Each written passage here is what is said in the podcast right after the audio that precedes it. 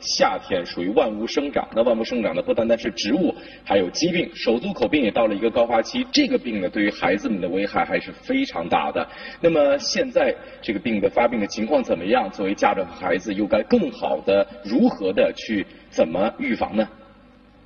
这几天郑州的天气有点淘气，一会儿热一会儿冷。就拿八号的温度来说呢，气温基本是维持在二十三度左右。但是到了隔天呢，温度就变成了三十二度，而且天气预报也说了，在未来的一段时间里呢，郑州基本上都是热热热。而与温度特别相关密切的呢，就是儿童中当属常见的手足口病了。那么温度越高呢，其发病率也就越高，家长们尤其需要注意了。手足口病是由肠道病毒引起的传染病，多发生于五岁以下儿童，表现为口痛、厌食、低热、手足口腔等部位出现小疱疹或小溃疡，多数患儿一周左右自愈，少数患儿可引起心肌炎、肺水肿、无菌性脑膜炎等并发症，个别重症患儿病情发展快，导致死亡。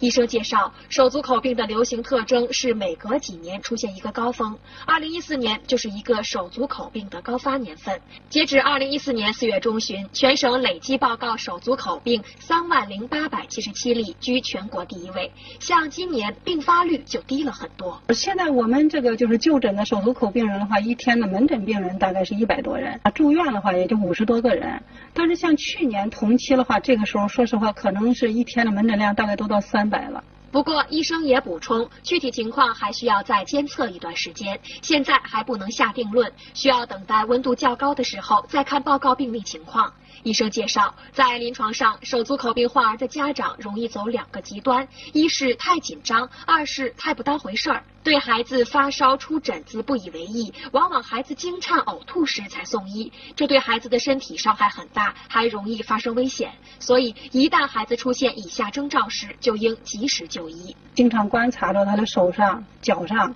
啊有没有起疙瘩、起泡或者起红点儿。